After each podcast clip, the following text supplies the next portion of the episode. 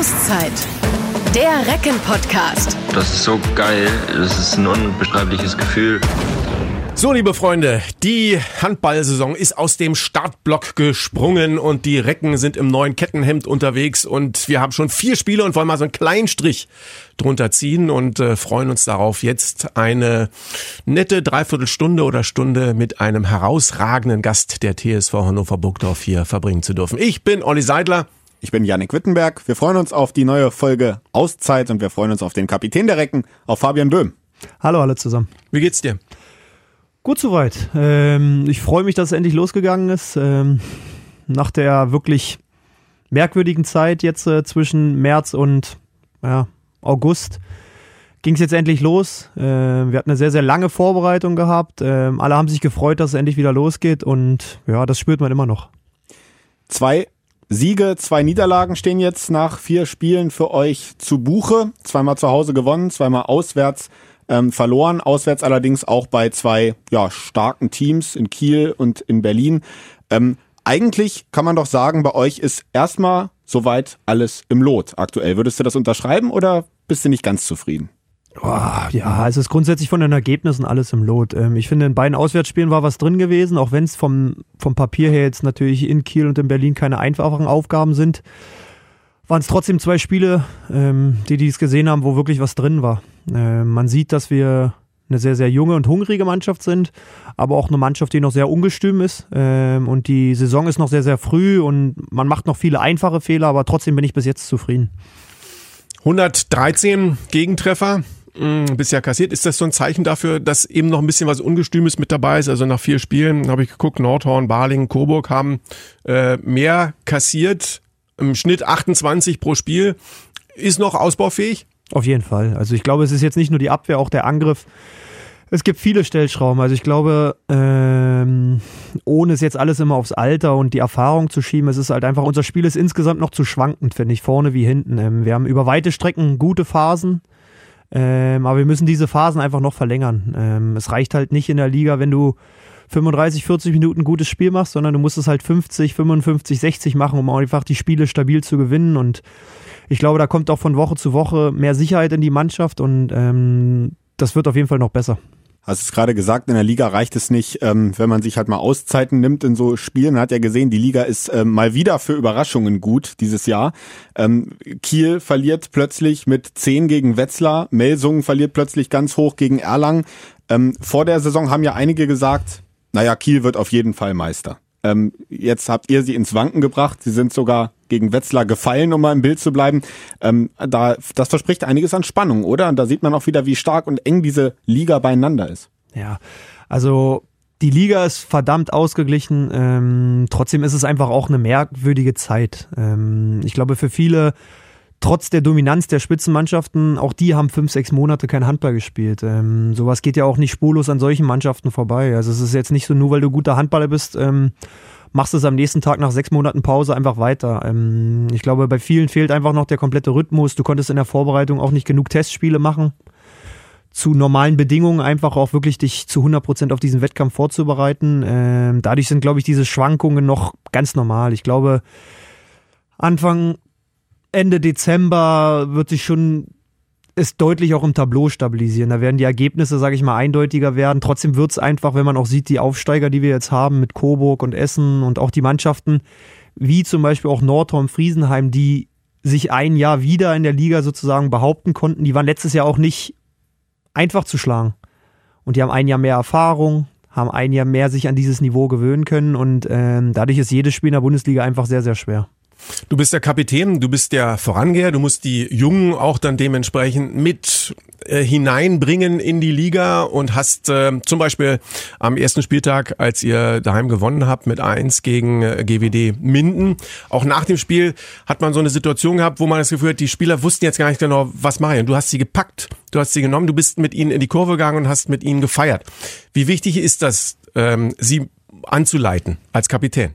Wow, ist jung. Also klar ist das eine Rolle erstmal von mir aus als Kapitän, wo ich äh, noch mehr machen muss. Ähm, grundsätzlich war ich die Jahre vorher auch schon immer Führungsspieler, wo man solche Situationen einfach auch ähm, besser beurteilen kann, weil ich einfach schon viele Jahre jetzt auch in der Liga bin und ich, ich weiß einfach, was manche Spiele, äh, manche Ergebnisse auch einfach bedeuten. Ähm, es war lange Pause, wie ich schon gesagt habe. Es war direkt ein Spiel gegen eine Mannschaft, ähm, wo wir zu Hause einfach gewinnen wollten und auch mussten. Ähm, und wir hatten davor zwei Wochen lang keine guten Testspielergebnisse. Ich glaube, die Mannschaft war ein bisschen ähm, angespannt, wenn nicht sogar nervös vor dem Spiel. Und ich wollte den Jungs damit einfach nur signalisieren, was das so ein Sieg einfach bedeutet, dass wir, dass wir jetzt angekommen sind, dass es wieder losgeht, dass das ein ganz, ganz wichtiges Spiel war, auch wenn vom Verlauf des Spiels eigentlich aus meiner Sicht nie wirklich etwas angebranntes. Es war relativ sicher von unserer Seite aus. Ähm, ich will den Jungs damit einfach auch vor Augen führen, was jedes Spiel in der Liga bedeutet. Ähm, dass jedes Spiel etwas Besonderes ist, aber auch jedes Spiel eine bestimmte Wertigkeit einfach hat. Und das muss man auch einfach verstehen. Ähm, es ist dieses Jahr einfach ein anderes Zeitalter. Ähm, das, der Anspruch, den wir die letzten Jahre hatten, einfach ähm, jedes Spiel zu gewinnen, ist immer noch so. Ähm, die Chance dafür ist halt eine andere. So muss man es einfach beschreiben. Und deswegen ist jeder Sieg, den wir holen, was ganz Besonderes. Die äh, vielen Jungen, die jetzt ja auch bei euch mehr Verantwortung bekommen haben, allein durch die, durch die Abgänge. Ähm, wie ist denn das eigentlich so? Du als erfahrener Spieler, kommen die auch mal auf dich zu, so nach einem Training und sagen mal, ey Fabian, äh, ich habe da mal eine Frage zu dem einen oder anderen taktischen Ding, auch in einem emotionalen Ding im Spiel. Gibt es da häufiger mal so Gespräche? Ja, also das, das, das ist schon oft der Fall. Also es ist natürlich immer, jeder Spieler ist ja da in gewisser Weise auch unterschiedlich.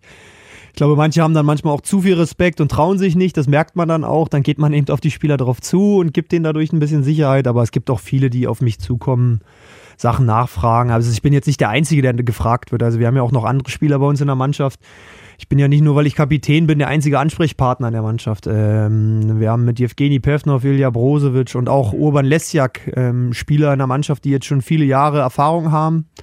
Ähm, auch viele Jahre Bundesliga-Erfahrung. Von daher werden die schon häufig gefragt, weil wir haben ja jetzt schon sehr, sehr viele Junge dazu bekommen, die einfach viele Situationen, viele Momente noch gar nicht so durchlebt haben. Und ähm, da wollen wir einfach helfen und denen eine gewisse Sicherheit geben, weil wir sie einfach dieses Jahr auch brauchen. Du bist hast das unterstrichen. Wir haben es gesehen in dieser Saison schon, in der vergangenen Saison auch so ein herausragender, wichtiger Spieler für äh, die Jungs. Du bist Nationalspieler, du gehst voran. Wie schätzt du deine ersten vier Spiele selber ein für dich gegen nach Kiel? Hattest du am Sky Mikro gesagt, na, fangen wir mal bei mir an, hätte eigentlich besser laufen können. Du hast einmal versucht, äh, jetzt nur was, was, was die Wurfausbeute angeht, aber wie siehst du es bei dir selbst bisher? Ja, also ich bin noch nicht da, wo ich sein möchte. Ähm, ich merke im Training, dass es schon sehr, sehr gut läuft. Ähm, körperlich ich, fühle ich mich super, muss ich ganz ehrlich sagen. Da hat mir die Pause sehr, sehr gut getan. Ähm, ich glaube, die letzten fünf, sechs Jahre habe ich mich nicht so gut gefühlt. Ähm, ich habe keine Schmerzen, wenn ich morgens aufstehe. Das ist schon mal. das ist schon mal gut. Das, ist schon wirklich schon mal was Gutes. Ähm, man muss sich nicht zum Training quälen in gewisser Weise, sondern man kann wirklich alles reinlegen. Ähm, trotzdem ist es natürlich dieses Jahr auch für mich sportlich nochmal eine andere Aufgabe, weil wir natürlich ähm, Spieler verloren haben, die auch eine große Verantwortung hatten. Und durch diese Verluste ist meine Verantwortung in dem Moment natürlich nochmal ein bisschen gewachsen. Ähm, trotz dessen war ich, also ich bin nicht unzufrieden, aber auch noch nicht voll zufrieden. Ich denke, dass da deutlich mehr noch in mir steckt. Und ich rede, ich messe das eigentlich immer nicht nur an meinen Toren, ähm, in, in der Gesamtheit, was ich der Mannschaft geben kann, glaube ich, ist da noch Potenzial bei mir. Während des Spiels in Berlin, das hat äh, Carsten Petschika für Sky kommentiert, ähm, ich habe es vom Fernseher verfolgt und er sagte dann einmal zwischendurch, ich glaube, das war auch so in der Phase, wo es bei euch gerade mal so gehakt hat und wo sich Berlin dann lösen konnte, ähm, ein Problem, was er gesehen hätte, ist, dass ihr euch zu sehr darauf verlasst, auf dich und deine Treffsicherheit und dein Vorangehen. Ist das vielleicht auch das ein bisschen, was du, was du damit meintest, dass ihr im Angriff ähm, noch ein bisschen variabler sein könnt und dann auch mal ja umstellen könnt, wenn es vielleicht gerade bei einem mal nicht so läuft und beim anderen besser läuft? Ja, also, also ich glaube, ich bin ja auch die letzten Jahre nie der äh, X-Faktor für die, ey, heute hat Böhm uns 10 gegeben, heute hat uns Böhm 11 gegeben. Ich war, glaube ich, nie der Spieler, der, der nur für Tore gestanden hat. Ähm, das, das würde ich dieses Jahr auch nicht. Dass meine Tore wichtig sind, das weiß ich. Ähm, dass meine Abschlüsse und meine Aktionen wichtig sind, das weiß ich auch. Ähm, trotzdem weiß ich, dass wir als Mannschaft auch dieses Jahr nur erfolgreich sind, wenn wir gemeinschaftlich stark sind. Und gemeinschaftlich stark bedeutet nicht, dass Fabian Böhm acht Tore wirft, sondern gemeinschaftlich stark bedeutet, dass Fabian Böhm auch Aktionen für andere vorbereitet, ähm, Räume schafft, ähm, wenn, wenn sie wissen, oh, da ist nur Fabian Böhm, nein, das schafft ja Platz für andere. Also das ist so Da, da mache ich mir eigentlich nicht so eine großen Gedanken, weil wir wirklich viel Qualität in der Mannschaft haben. Ähm, das sehe ich jeden Tag im Training. Das habe ich jetzt, finde ich, auch in den ersten Spielen schon gesehen. Ähm, und ich glaube, dass es von Woche zu Woche eigentlich eher bei uns noch besser werden wird, weil man muss sagen, Philipp Kusmanowski war eigentlich die ganze Vorbereitung verletzt gewesen. Ähm, Alfred Jönsson hat eigentlich das erste Jahr bei uns noch keine große Rolle gespielt. Ähm, Ivan Martinovic ist jetzt das zweite Jahr bei Carlos in, im System und da braucht man seine Zeit. Ich kenne, ich spreche da auch aus Erfahrung. Für mich war es auch zum Anfang nicht einfach gewesen, aber gibt mir jetzt extreme Sicherheit und von daher bin ich da sehr, sehr optimistisch. Ähm, es gab auch Spiele davor, wo Ivan jetzt schon oder Alfred in den ersten drei Spielen einfach sehr, sehr gut gespielt haben und jetzt hat es in Berlin halt nicht so gut geklappt. Das ist normal, finde ich. Ähm, und das ist auch ein Prozess. Jetzt äh, haben ja dann viel gesagt, aufgrund der Abgänge und Morten Olse und Rückraum nicht mit dabei und so weiter. Jetzt hat man aber schon das Gefühl, man kann erkennen, dass Carlos Ortega da ähm, und dass ihr insgesamt äh, versucht, daraus eben auch eine Tugend zu machen. Also wenn Philipp Kusmanowski zum Beispiel äh, Mittelblock verteidigt, braucht ihr nicht wechseln. Ihr könnt dann Tempo gehen, äh, es muss keiner runter und ein anderer rauf. Also insofern sind das Dinge, die ähm, euch möglicherweise, wenn diese Prozesse und diese Automatismen noch besser greifen, vielleicht sogar noch auf eine andere Stufe bringen könnte? Ja, das weiß ich nicht, kann sein. Ähm, ist zu früh, sowas, glaube ich, zu, zu, vorauszusehen. Ähm, ich glaube, wir sind dies Jahr schon eine ganz andere Mannschaft. Ähm, ich glaube, wir haben systemtechnisch und taktisch gar nicht viel verändert. Ähm, wir bringen aber ganz andere Komponenten jetzt auf einmal ins Spiel rein. Es war ja schon so gewesen, ähm, Carlos kam her und wir hatten einen, er hat uns ein klares System an die Hand gegeben und trotzdem hatten wir Spieler wie Morten, ähm, wie Maid oder auch wie ein Kai Heffner, um, auch wenn der jetzt nicht letztes Jahr weggegangen ist, die einfach aufgrund ihrer individuellen Qualität einfach, einfach Situationen auch mal für sich entscheiden konnten und dadurch auch Räume entstanden sind, die momentan halt noch nicht so entstehen, weil wir einfach ähm, sehr stark momentan an unserer Taktik festhalten und das, glaube ich, vielen Sicherheit gibt. Ähm, weil wenn man ein ähm, sicheres Konzept hat, wo jeder sich wiederfindet und am Ende dann noch seine eigene Qualität mit einbringt, ist es, glaube ich, ganz, ganz schwer für jeden Gegner. Und Alfred Jönsson, hast du ja gerade schon angesprochen, hat natürlich jetzt auch viel mehr Verantwortung bekommen, auch durch den Weggang äh, von Morten Olsen. Ich habe auch so das Gefühl tatsächlich, dass er irgendwie aufblüht. Auch wenn mal Spiele dabei sind jetzt, wo es vielleicht mal nicht so, nicht alles funktioniert und dann ist auch mal ein Fehlpass dabei. Aber ähm, er, er präsentiert sich ganz anders, finde ich, oder? Dass, dass man merkt, Ja, er ja, übernimmt jeden Verantwortung. Also, also erstmal muss man sagen, er muss die Verantwortung übernehmen. Punkt. Ähm, unabhängig davon, ich mag es auch immer nicht nur von jung und alt zu reden, am Ende gibt es gut und schlecht. Ähm, und wir haben viele gute Leute dabei, ähm, die jetzt einfach schnell Erfahrung sammeln müssen. Ähm, Alfred ist ein Spieler mit großer Qualität. Ähm, das hat er letztes Jahr häufig im Training unter Beweis gestellt. Im Spiel hat er aufgrund der überragenden Saison von Morten einfach noch nicht so viel die Chance dazu bekommen. Und dieses Jahr bleibt ihm gar nichts anderes übrig. Ähm, Hat muss- das eigentlich ein Stück weit beeindruckt? Irgendwie? Ist das, es gibt ja auch Spieler, die dann, wenn sie sehen, da ist der große Zampano, der Magier, der Ja. Weltmeister. Es macht natürlich für ihn persönlich vielleicht die Situation nicht einfacher, sagen wir es mal so. Also es ist natürlich, du kommst häufig dann in Situationen nur rein, wo es dann, ja, Morten funktioniert nicht, dann probier du mal. Es Ja. ist nicht so, dass du reinkommst und sagst, ey, wir machen 15-15 oder du kommst immer in der 20. und du weißt, du hast deine Minuten, sondern es war ja häufig letztes Jahr so gewesen, dass er eigentlich kam, wenn es nicht fun funktioniert hat oder das Spiel war durch und wir hatten es schon gewonnen. Ähm, dass das natürlich nicht so einfach ist, auch für einen jungen Spieler, der das erste Mal im Ausland ist, das erste Mal in Deutschland spielt. Das glaube ich. Ähm, in ihn direkt reinzugucken ist schwer. Er ist ein sehr, sehr ruhiger Typ. Ähm, er lässt es da so eigentlich nicht so. Ich hatte da nicht das Gefühl, dass es ihn beeinflusst hat. Ich glaube, er war trotzdem nicht zufrieden damit, was auch normal ist, finde ich. Ähm, das ist ja, jeder ist ja dann doch Sportler und will spielen und will am liebsten immer spielen und gar nicht runtergehen, was normal ist. Ähm, trotzdem muss man wirklich sagen, er hat diese Pause sehr, sehr gut genutzt. Er ist körperlich in einem super Verfassung zurückgekommen. Ähm, hat auch eine sehr, sehr starke Vorbereitung gespielt ähm, und hat es jetzt auch die ersten vier Spiele, finde ich, sehr gut gemacht.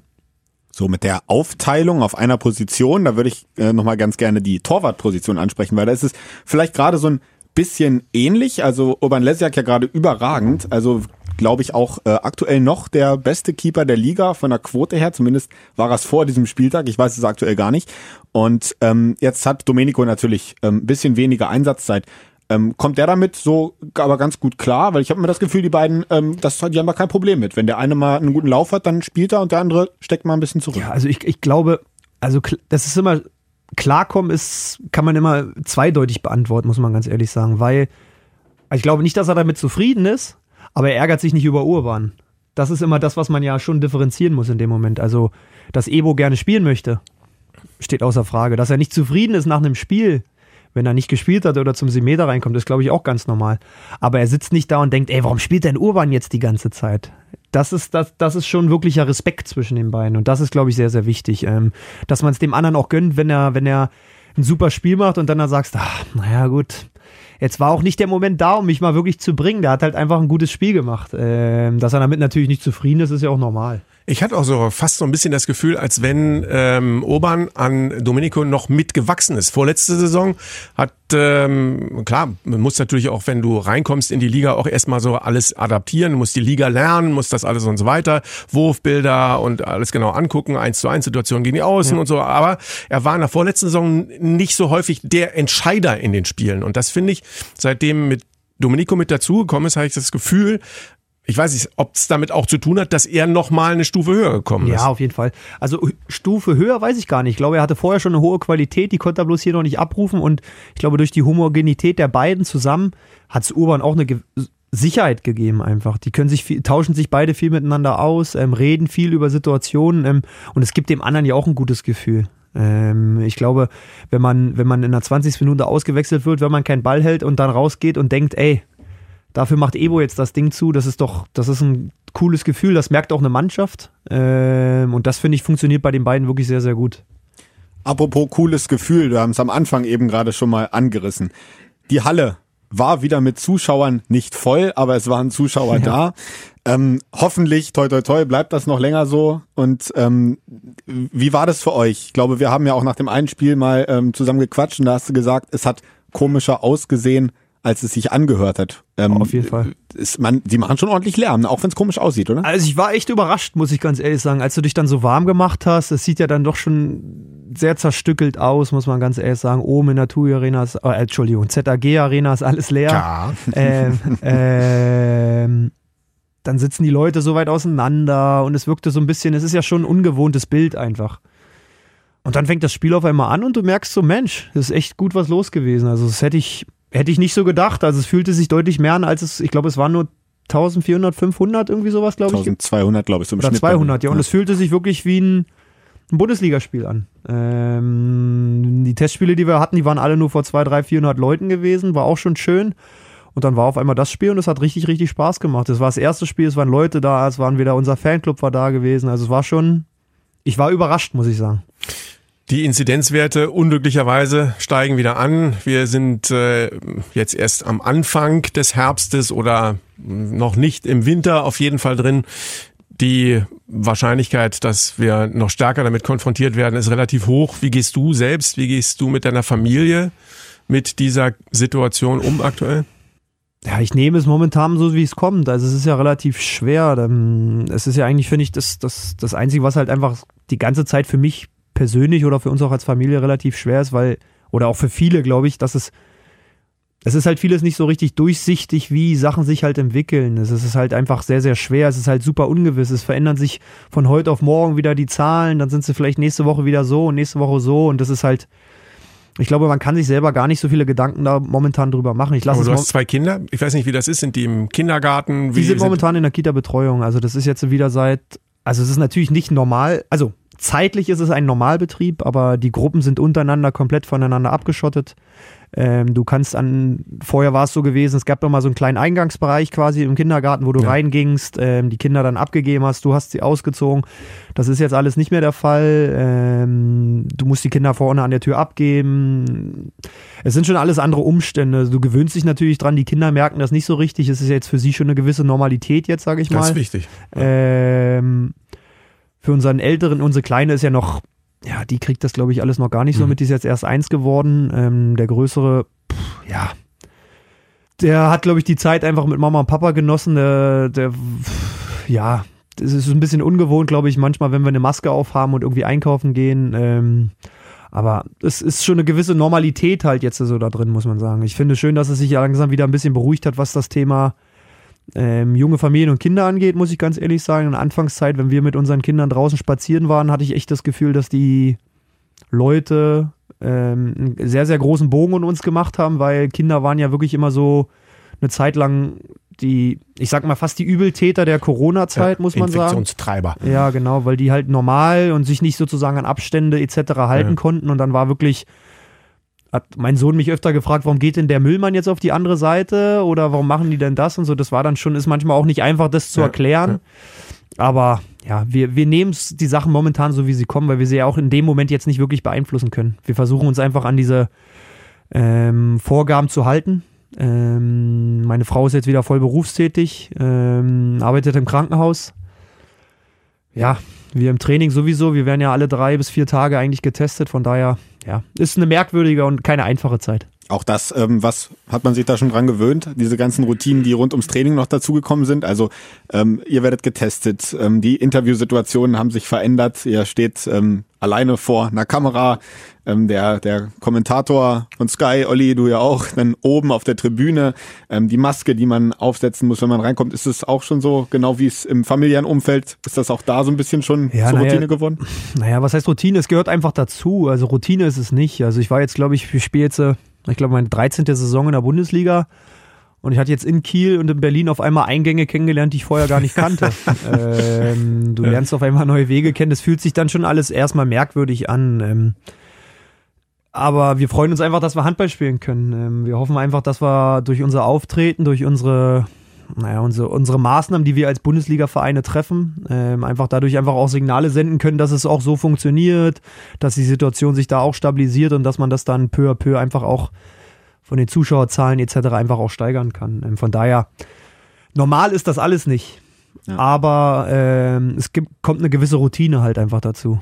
Im Fußball war das jetzt so, da gab es jetzt eine Länderabspielungs, äh, ähm, also nicht wirklich eine Pause für die Spieler, aber ein Break praktisch. Mhm. Und dann kamen viele zurück und waren dann dementsprechend, nachdem sie in Tschechien, in Ja, Kroatien, in Israel und was ich was waren, haben sich dann dementsprechend irgendwie was ein, eingefangen.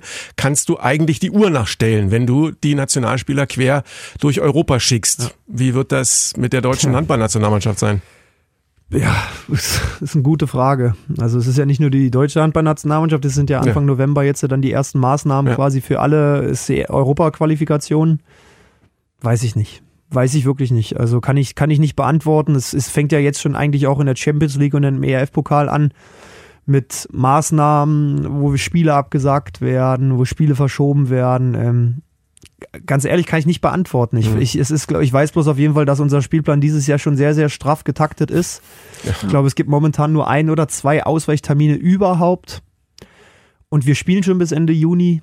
Ja, es, es ist alles sehr, sehr ungewiss. Ich kann mir nicht vorstellen, dass das gut geht. Ähm, dass das alles so funktioniert, wie es momentan geplant ist. Ähm, trotzdem heißt es einfach Daumen drücken und abwarten, muss man ja ganz ehrlich sagen. Man hofft einfach, dass es stabil bleibt, dass es vielleicht nicht zu viele trifft, dass der Spielbetrieb einigermaßen der Mannschaften sozusagen aufrechterhalten bleiben kann. Muss man auch schon viel Fantasie haben, ne? Wenn, wenn er das alles absolut, an absolut. Äh, unglaublich Nein, Wust an Spielen Ja, also dass, dass, dass man da natürlich bessere Szenarien finden kann, das ist ohne Frage. Also dass das vorprogrammiert ist, so wie das jetzt Anfang November wahrscheinlich laufen wird mit Mannschaften. Ähm, ich glaube, wir spielen ähm, gegen Bosnien und Estland und wir, glaube ich, in Estland spielen wir das Spiel. Mhm. Ähm, ja, das ist nicht einfach. Überhaupt nicht einfach, ähm, dass man das hätte wahrscheinlich irgendwie anders lösen können. Du kannst natürlich aber auch wieder nicht sagen, ja, wir machen beide Spiele in Deutschland, da beschweren sich auch wieder die anderen. Ähm, dass es da momentan keine optimale Lösung gibt, ist auch irgendwie klar, aber man darf sich dann im Nachhinein auch nicht wundern, wenn es dann passiert. Das muss man auch, das muss einem auch bewusst sein, sozusagen. Jetzt gehen wir mal einfach davon aus, hoffen mal, dass die nächsten Spiele in der Bundesliga erstmal so stattfinden können wie geplant. Ja. Aber Ähm, eine Frage hätte ich noch dazu. Eine Frage, dazu noch eine Frage. Mhm. Weil, ähm, weil das gerade beim Fußball und da jetzt am Wochenende auch ein großes Thema war. Da wurde teils, zum Beispiel von Alex Rosen äh, als äh, Sportgeschäftsführer bei der TSG Hoffenheim gesagt, er wünscht sich auch, dass die Spieler sich zusammenschließen und sagen, das machen wir nicht mit. Wir machen diese Länderspielreisen nicht mit. Ist sowas überhaupt denkbar? Also ist im Fußball halte ich es schon für extrem schwer.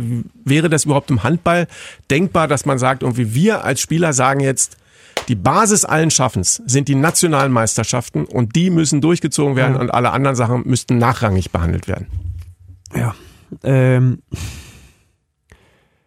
also aus persönlicher Sicht. Ähm, Ganz persönlich, also, ja, also- wir sind ja hier unter uns. Ja, nee, nee, das ist ja schon und klar. frei- Ähm, also ich, ich muss sagen, da habe ich, habe ich, nicht, hab ich keine klare Meinung zu. Mhm. Der erste Ansatz ist, leider fu funktioniert die deutsche Bundesliga nicht ohne die deutsche Handballnationalmannschaft. Ähm, die Publicity, die Auftritte, die Erfolge spiegeln sich halt sofort wieder in den ganzen Geschehnissen der Bundesliga wieder. Wenn die Nationalmannschaft erfolgreich ist, kriegt die Bundesliga mehr Aufmerksamkeit. Ähm, Stimmt, das ist, beim Fußball ist das nicht so. Das und beim momentan, Fußball ist dieser Switch momentan, halt nicht so ja. extrem und unabhängig von der Nationalmannschaft jetzt ist es einfach so, dass ähm, bei uns momentan halt einfach deutlich, ich weiß nicht, wie hoch die Fußballer ähm, Gelder verlieren. Natürlich sind die prozentual auch sehr, sehr hoch wahrscheinlich, aber durch ihre großen Fernsehverträge etc. ist das natürlich schon was ganz anderes als bei uns beim Handball. Ähm, dass ich diese Herangehensweise mal gut finden würde, dass man auch als Spieler ähm, viel, viel stärker gemeinschaftlich auftritt, ähm, finde ich super. Ist aber auch keine einfache Situation momentan, glaube ich. Bei den 18 Vereinen gibt es, glaube ich, kaum einen, der nicht auf Gehalt verzichtet. Und man geht dann hin und sagt, wir spielen keine Champions League, wir spielen keine Nationalmannschaft, äh, wir spielen nicht international, spielen nur Bundesliga. Und dann sagt der Verein, na gut, dann wird es bis zum Ende des Jahres aber auch nicht mehr Geld geben. Schluck. Das, das, ist, das, ist, ist so ein echt, echt keine einfache Situation, Ja, weil ja. Es sind, beim Handball sind halt die Komponente Nationalmannschaft und ich sage jetzt auch internationaler Wettbewerb, ohne das jetzt mal vereinstechnisch. Aber es ist ja in gewisser Weise so das Gleiche sozusagen. Man hätte ja auch einfach sagen können, Deutsche Bundesliga, wir spielen dieses Jahr nur das. Wir spielen keinen Champions League, wir spielen keinen ERF Cup, Mhm. wir spielen keine Nationalmannschaft, wir spielen dieses Jahr Pokal und Ja. Deutsche Liga. Sind auch 38 Fertig. Spieltage. Sind genug Spiele. Hast genug Aufmerksamkeit, hast alles. Das wären aber die Mannschaften wie zum Beispiel Kiel, Flensburg, Rhein-Neckar-Löwen, Berlin, Magdeburg, die diesen internationalen Wettbewerb wollen und brauchen, ähm, nicht machen. Ja, bleibt schwierig, ähm, dass eben alles irgendwie weitergeht und man trotzdem so diesen, diesen Mittelweg findet, ähm, etwas, ja, nicht leichtsinnig zu werden und, und dass alle da sicher bleiben. So, dann gucken wir mal, würde ich sagen, und hoffen, dass es so weitergeht mit den nächsten Spielen. Jetzt ähm, nächste Aufgabe der Bergische HC. Ähm, die sind auch gut gestartet, drei Siege, eine Niederlage. Ähm, das wird dann auch wieder eine schwere Aufgabe bei euch zu Hause, oder? Absolut. Ähm, ich finde ja ähm, eine sehr, sehr starke Mannschaft dieses Jahr. Haben einen sehr, sehr guten Transfer mit David Schmidt auf Rückraum rechts gemacht. Auch einen Kreisläufer dazugeholt. Namen kann ich mir leider nicht merken, ist ein junger Norweger, Kreisläufer. Ähm, hat auch jetzt Nationalmannschaft schon bei der ähm, Weltmeisterschaft und Europameisterschaft mitgespielt. Haben einen sehr, sehr breiten und stabilen Kader. Ähm, Ich finde, die haben sich jetzt die letzten zwei, drei Jahre wirklich in der Liga zur Spitzen-Mittelfeldmannschaft entwickelt, muss man ganz ehrlich sagen. Ähm, es wird ein ganz, ganz schweres Heimspiel. Ähm, eine taktisch sehr starke Mannschaft mit wenig Fehlern, guten Tempospiel und ähm, da müssen wir uns wirklich gut vorbereiten. Du meinst den Tom Karen Nikolaison. Genau. Habe ich gerade mal recherchiert. Den, der Name ist schwer zu merken, oder? Und äh, danach geht's auch schwer weiter, ne? Also ähm, Bergischer HC, dann, jetzt muss ich auch mal selber gucken, was ich mir aufgeschrieben habe. Man vergisst es ja so schnell. Ähm, nächsten Spiele dann, genau, BHC, dann bei den Eulen, dann gegen Göpping und dann in Stuttgart. Ähm, diese vier Spiele, was würdest du sagen, müsste dabei rausspringen, dass du hinterher sagst, zufrieden? Serie starten. Ja, warte. Also Friesenheim, äh, warte, warte, wir haben jetzt BRC, Ja. Eulen, zu Hause Göpping in Stuttgart, ja? Genau. Wow. Sechs wäre super, fünf wäre okay, vier na ja, drei ist schlecht. Das ist aber perfekt. Klare Ansage, würde ich sagen. Was macht denn Leipzig eigentlich gerade so gut? Auf eins?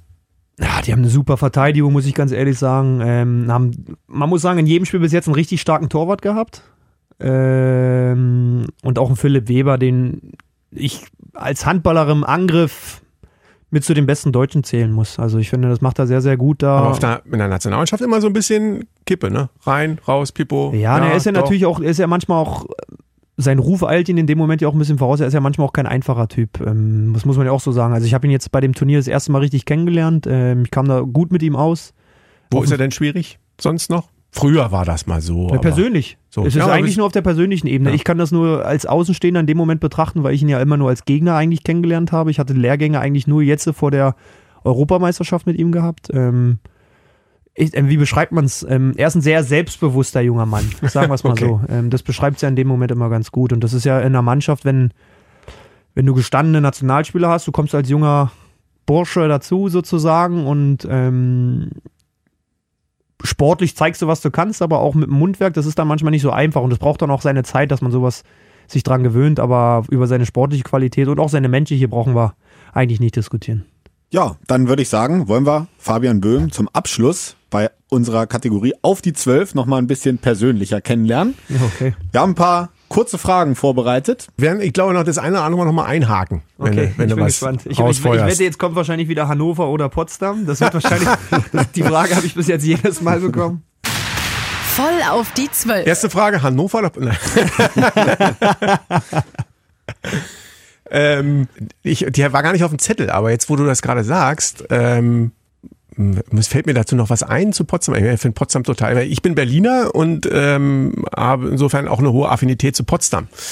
Ähm, und äh, frage dich deshalb mal, warum ist Potsdam eigentlich cooler als Berlin?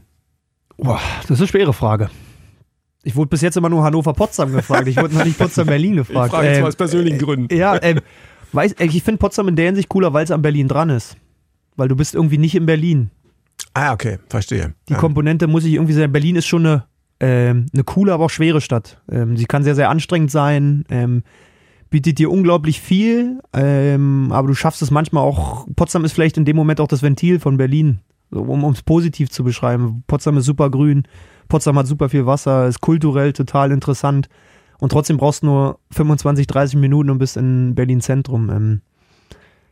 Ich bin seitdem ich 14 bin von zu Hause weg, also aus Potsdam. Deswegen kann man fast sagen, ich habe die Hälfte meines Lebens da verbracht, aber eigentlich nicht die prägenden Jahre. Und trotzdem sage ich jedes Mal, ich möchte wieder zurück nach Potsdam. Ich glaube, das sagt schon einiges aus. Ähm, Ich bin im Jahr vielleicht nur zwei, dreimal da. Trotzdem fühle ich mich sofort ab der ersten Sekunde dort zu Hause. Von daher denke ich, dass das immer noch.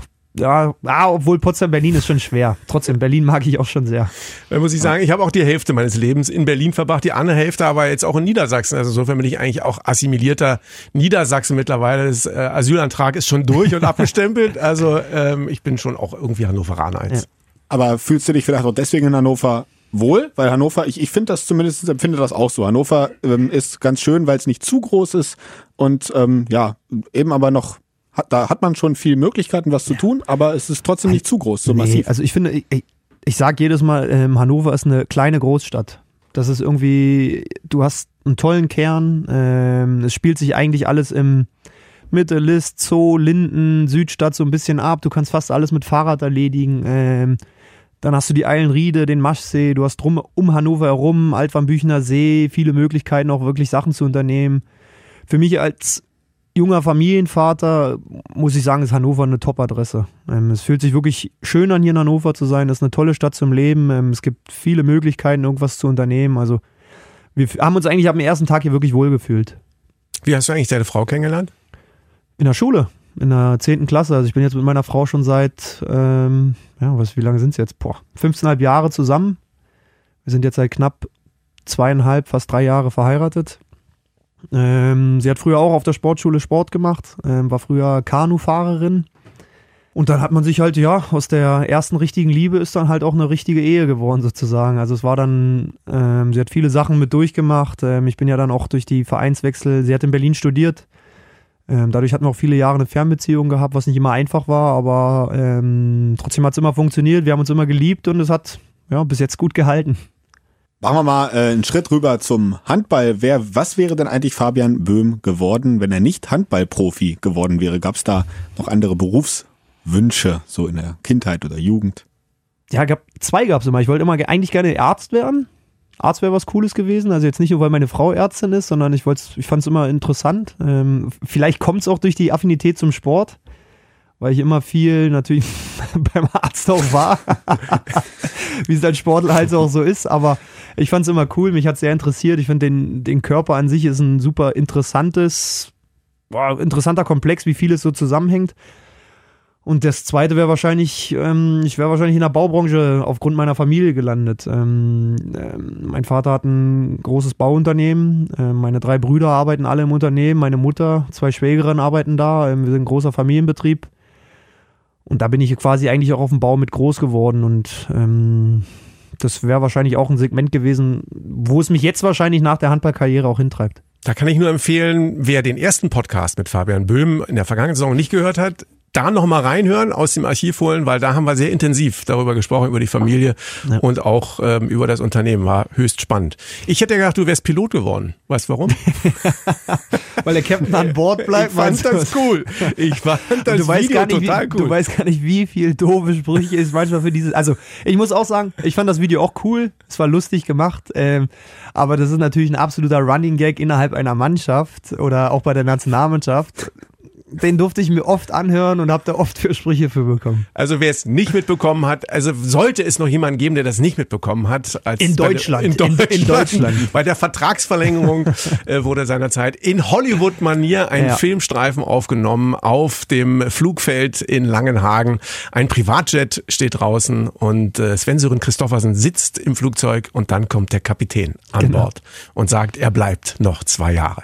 Also das war, aber das war, wie waren die Dreharbeiten eigentlich? Cool. Das war, das sah echt mördergut aus. Also es hat auch super viel Spaß gemacht, muss ich ganz ehrlich sagen. Es war auch echt mal interessant, in so einem kleinen Privatjet zu sein, also der wirklich klein ist. Also es ist natürlich privilegiert, in so einem Jet zu sitzen an sich, aber da sind natürlich dann auch noch andere Flugzeuge vorbeigekommen. Ich glaube, da ist so ein, eine Boeing 737 privat von irgendeinem Scheich aus Hamburg zwischengelandet. Okay. Und wenn du sowas dann schon mal siehst, das ist schon, war schon echt richtig, richtig cool gewesen.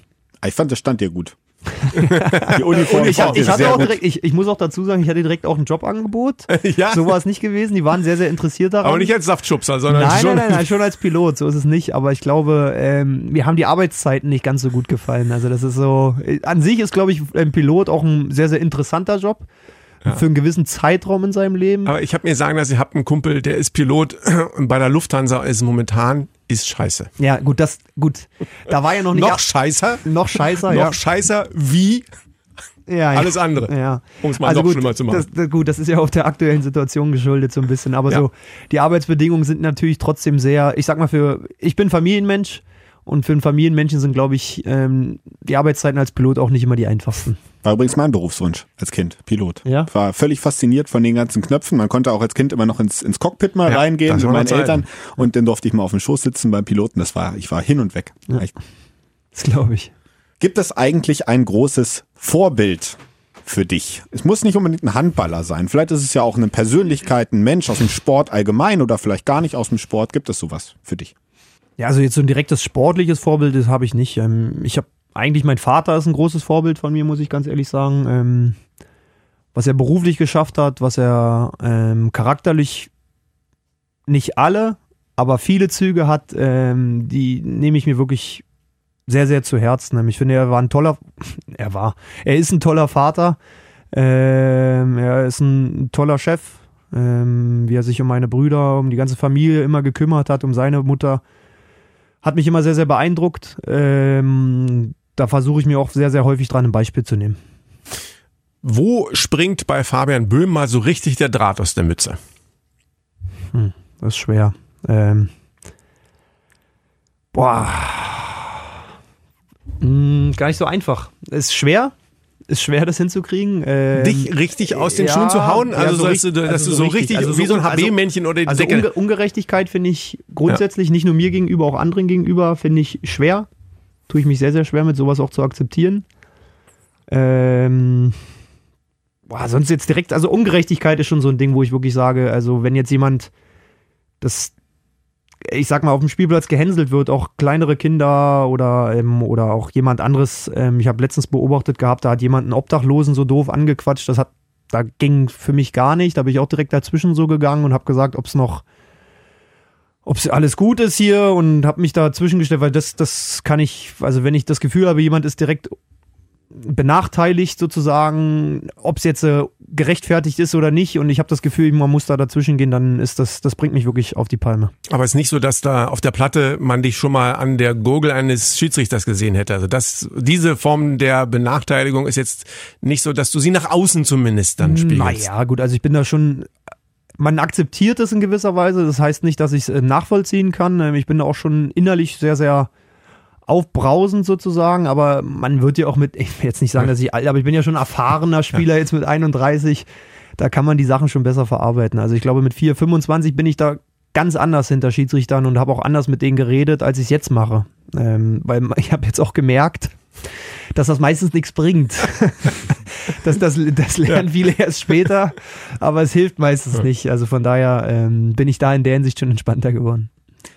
Wenn du nach so einem aufwirbelnden Spiel, was man dir innerlich, vielleicht äußerlich nicht, wie wir gerade gelernt haben, aber innerlich dich ja auch wahrscheinlich sehr aufwühlt, häufig es war knapp nach Hause kommst, was macht Fabian Böhm als erstes, um wieder so ein bisschen runterzufahren. Jetzt nicht, wenn es gerade nachts um zwei oder drei ist, wenn man aus Kiel zurückkommt, sondern so zu einer normalen Tageszeit. Was entspannt dich zu Hause wieder? Ja gut, das ist ja, also normale Tageszeit heißt von dir dann nicht, wir haben um 19 Uhr gespielt, sondern wir haben um ich ja, sagen wir mal so ein Wochenendspiel, so nachmittags. Ja gut, dann ist das erste natürlich meine Kinder. Ähm, es gibt kein besseres Ventil für mich als meine Kinder, muss man ganz ehrlich sagen. Die holen einen zwangsläufig schnell wieder zurück, ähm, weil sie einfach, die, Papa, Papa war beim Training, Papa war beim Spiel, aber gewonnen und verlieren, das gibt es gefühlt noch gar nicht. Von daher, ähm, das hilft einem schon extrem. Ähm, sonst eigentlich boah, ganz klassisch, wenn man abends kommt, immer abhängig vom Spielrhythmus, das muss man wirklich dazu sagen, gibt es gerne mal auch ein kaltes Bier vor dem Fernseher, dass man sich da einfach mal entspannt, auch runterkommt, ähm, auch gern mal nur für mich. Ähm, dass ich da einfach über nichts rede, einfach nur mich berieseln lasse vom Fernseher ein bisschen, um einfach runterzukommen. Handy weg, einfach ein bisschen Abstand sozusagen von, von, von allem sozusagen. Weil es ist dann schon nach solchen Spielen, man ist dann schon immer sehr, ja, aufge, aufgebracht. Also unabhängig jetzt ob Niederlage oder Sieg, ähm, man ist emotional sehr, sehr unter Spannung sozusagen. Ich glaube, nach so Spielen, wenn wir jetzt zum Beispiel ähm, um 19 Uhr spielen, man ist um 22, 23 Uhr zu Hause. Ich glaube, vor zwei, halb drei, drei schlafe ich gar nicht. Ähm, und nicht, weil ich nicht müde bin. Ich merke, dass ich müde bin, aber dann liegst du auf einmal im Bett und trotzdem kriegst du die Augen gar nicht zu. Ähm, ja, es braucht einfach seine Zeit, bis der Körper sich wieder beruhigt hat. Ihr habt auswärts gespielt, sitzt im Bus auf der Fahrt nach Hause. Dann entweder iPod, Musik hören, zocken mit irgendjemandem zusammen, Karten spielen, was Wahrscheinlich du? Film gucken oder Buch lesen. Dann kommt die Anschlussfrage. Äh, beim letzten Podcast war es, glaube ich, eine Biografie, ja. wo du gesagt hast, ich weiß nicht, ob es Michael Jordan oder ähm, oder oder, Steve, oder Jobs, Steve, Steve Jobs, Jobs war die letzte, genau, ich, ja, Steve ja. Jobs. Das kann sein. War das, ähm, was ist momentan? Ich, also momentan ist ein bisschen übertrieben. Ich glaube, ich bin jetzt gerade auf der zehnten Seite. Das ist jetzt ein bisschen gut, aber das ist das aktuellste gerade. Das heißt das, das Schweigen der Lämmer.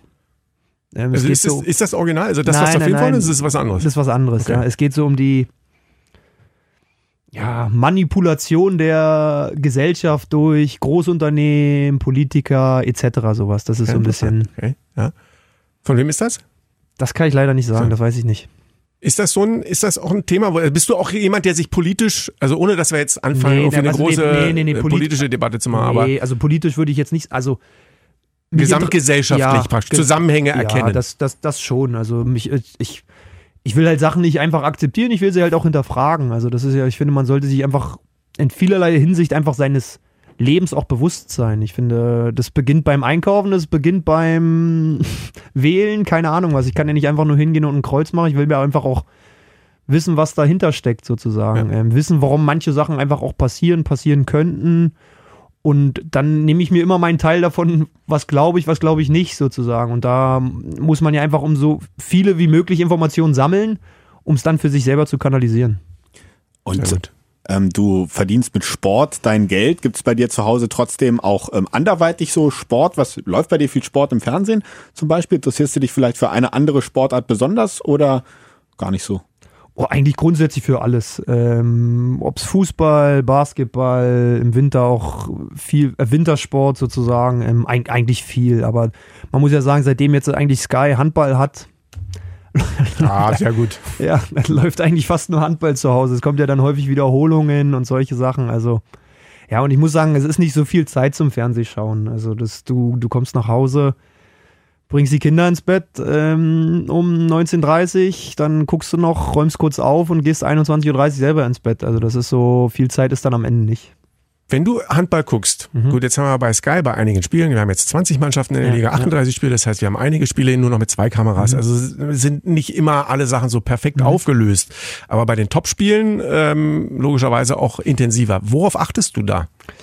Also es gibt unterschiedliche Sachen. Also es gibt natürlich manchmal, manchmal gucke ich auch ein Spiel einfach nur als Zuschauer, dann ist es mir eigentlich egal. Dann gucke ich, lasse ich mich von der, vom Spiel einfach ein bisschen durch den Flow einfach. Äh, es ist spannend, oh Mensch, der trifft nicht. Aber es gibt auch einfach Spiele, ähm, wo ich mir einfach taktisch viel genauer angucke. Wie werden Sachen vom Gegner gespielt? Warum werden sie gespielt? Ähm, man macht sich dann schon seine Gedanken dazu, häufig dann auch, wenn der nächste Gegner oder was könnte in zwei, drei Wochen gegen diesen Gegner, was könnte dann gut funktionieren. Ähm, das mache ich dann meistens, wenn ich mir aber so detailliert angucke, nur eine Halbzeit, weil dann ist es mir zu anstrengend. Ja. Weil irgendwie will man ja auch zu Hause mal abschalten können. Deswegen gucke ich zu Hause schon oft die Spiele auch wirklich.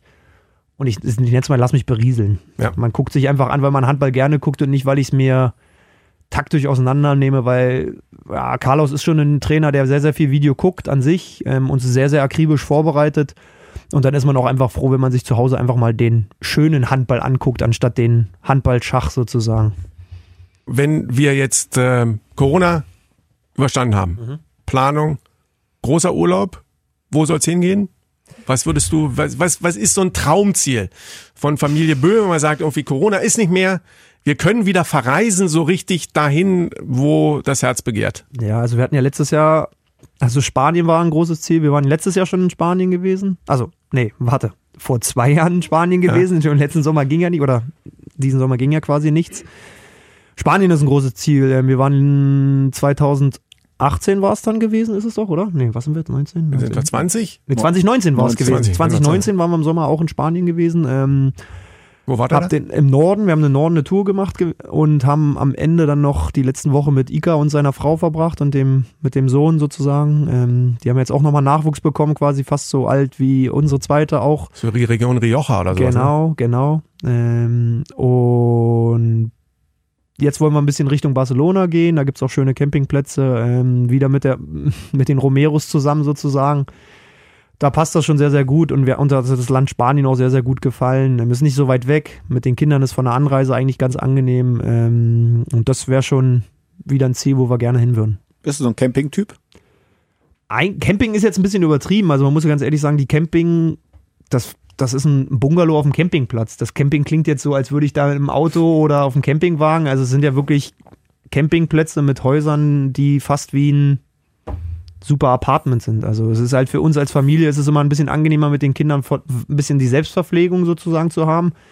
Weil in Spanien sind ja die Essenszeiten schon ein bisschen speziell, muss man sagen. Wenn man dann Restaurant essen gehen will und Mittag auf einmal um 14 bis 16.30 ist, das ist natürlich mit Kindern aus Deutschland sozusagen ein bisschen schwerer. Die halt zu Kita-Zeit um 11.45 Uhr gibt es da Mittag auf dem Tisch. ähm, das ist dann schon was anderes. Deswegen hatten wir da immer so eine, ähm, wie so ein Bungalow gehabt und das war wirklich toll gewesen, weil es gibt einfach viele Kinder, die da sind. Die Spielplätze sind um die Ecke. Die Campingplätze sind gewisserweise eingezäunt sozusagen, dass die Kinder nicht abhauen können. Ähm, es war wirklich toll gewesen, weil so ein klassischer Hotelurlaub, ich glaube, das kommt wahrscheinlich erst so in vier, fünf, sechs Jahren, wenn die Kinder ein bisschen älter sind. Ähm, aber jetzt ist es so perfekt. Kann ich übrigens empfehlen. Ähm, ich war auch mit äh, der Familie, wir haben einen Wohnwagen, groß wie ein Haus, Ja. ähm, siebeneinhalb Meter lang und Wow. äh, da geht's dann nach äh, Sérignan, das ist Südfrankreich, zwei Stunden von Barcelona entfernt. Ein sehr schöner Campingplatz. Ähm, und äh, von da sind wir dann auch nach Barcelona, nach Spanien rein und dann kannst du dir da Carcassonne äh, angucken. Das ist Weltkulturerbe, alte Burg und so weiter und schöne Spots und so weiter in Südfrankreich kann ich also auch nur empfehlen. Machen wir noch irgendwie ein positives, ähm, einen positiven Schlussstrich drunter, einen positiven Ausblick. Tja, wenn du dir was wünschen darfst für die Saison, wie es ausgeht. Wie geht's dir aus? Also ich, pff, als erstes wünsche ich mir erstmal, dass wir ab 1.1. mit voller Hallenstärke spielen können. Yes, bitte! Sofort unterschrieben. Ähm, das würde ich mir als allererstes wünschen. Ähm, dass alle Vereine wirtschaftlich überleben, ähm, sich alle wieder stabilisieren können ähm, und die Recken, das wollt ihr jetzt ja wahrscheinlich hören, Ja. ähm, darauf habt ihr jetzt drauf abgezählt. ähm, ja, es, es, ich, ich, es ist immer schwer, so mit Platzierung zu arbeiten. Ich habe letztes Jahr, glaube ich, auch nicht irgendwas vom vierten oder fünften Platz gesagt. Ich habe immer gesagt gehabt, das ist, das ist vieles möglich. Doch, du hast wieder gesagt, glaube ich. Ihr seid wieder geworden. Ähm, oh ja, ich würde sagen, ein einstelliger Tabellenplatz dieses Jahr wäre wirklich ein tolles Ergebnis. Ähm, nach oben, nach unten natürlich, nach oben gerne noch mehr, nach unten nicht so viel. Ähm, aber wenn wir einstelligen Tabellenplatz dieses Jahr erreichen, wäre es wirklich, glaube ich, ein super Ergebnis. Die Recken im neuen Kettenhemd mit ähm, einem positiven Ausblick und wir bedanken uns bei der Auszeit bei Fabian Böhm, unserem Kapitän. War eine sehr angenehme Stunde mit dir zu verbringen Und in dem Zusammenhang können wir eigentlich nur sagen, Recken. rocken. Der Recken Handball Podcast. Eine Produktion von Antenne Niedersachsen. In Zusammenarbeit mit der TSV Hannover Burgdorf. Euch hat dieser Podcast gefallen? Dann hört doch auch Frau Bachmeier packt aus. Eine Lehrerin spricht Klartext aus dem Schulalltag. Ebenfalls eine Produktion von Antenne Niedersachsen.